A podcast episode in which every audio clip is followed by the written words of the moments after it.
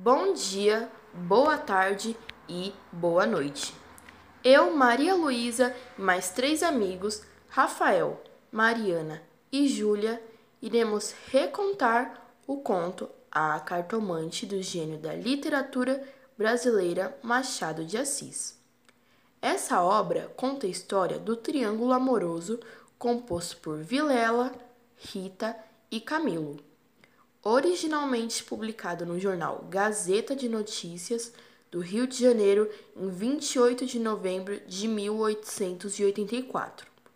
O conto acabou sendo recolhido mais tarde na coletânea do autor Várias Histórias, em 1896.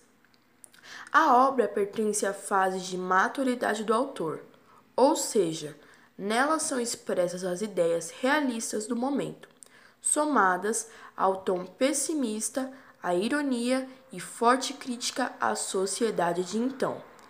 Características marcantes em Machado de Assis.